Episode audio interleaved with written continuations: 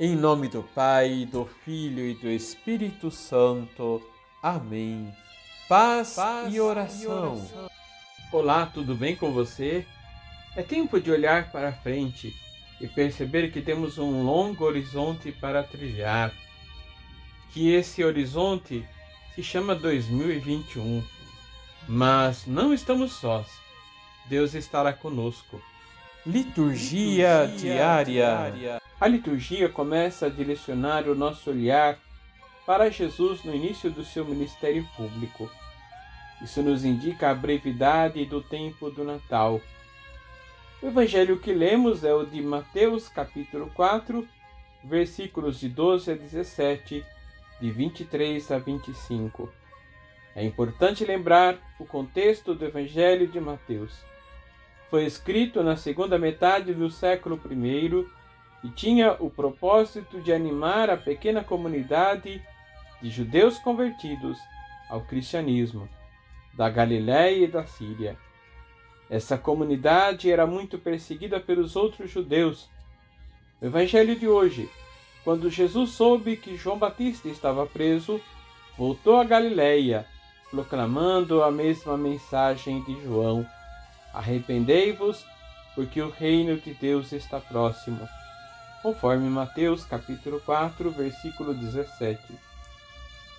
Diante da possibilidade da perseguição, Jesus não se amedronta e, através de sua atitude, Mateus convida as comunidades que corriam o mesmo risco de perseguição a ficarem firmes.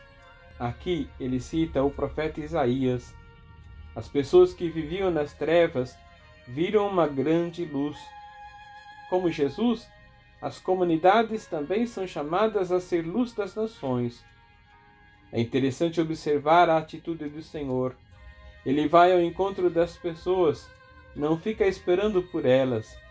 Participa das reuniões, vai à sinagoga para anunciar a boa nova. Da parte das pessoas, trazem-lhe os enfermos e possuídos, e Jesus os acolhe e os cura.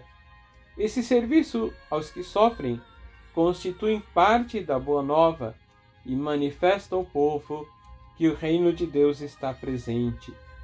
A partir da ação de Jesus, sua mensagem vai avançando, sua fama se espalha para muitos lugares. Desta forma, fica claro, no Evangelho de Mateus, que a salvação é para todos e que não existem fronteiras para que chegue a boa notícia. E nossa ação pastoral e missionária se parece com a de Jesus e da Igreja nascente? Vamos rezar? Senhor, vos pedimos uma alma missionária e a inquietude para evangelizar. Ajuda-nos, vos pedimos, a vencer o comodismo e o medo de falarmos do vosso amor. Assim seja. Abençoe-vos o Deus Todo-Poderoso, Pai, Filho e Espírito Santo. Amém.